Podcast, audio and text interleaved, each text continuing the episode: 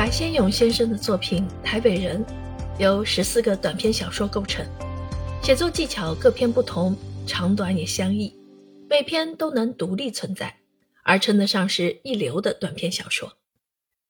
但这十四篇聚合在一起，串联成一体，则效果巨然增加。不但小说之幅面变广，还让我们能看到社会的众生相。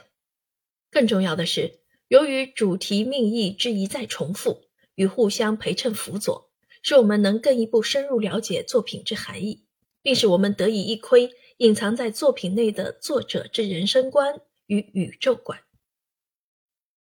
本书的作者白先勇，著名小说家、散文家、评论家、剧作家。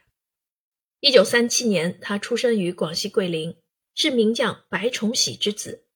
台湾大学外文系毕业，美国爱荷华大学作家工作室文学创作硕士。他著有短篇小说集《寂寞的十七岁》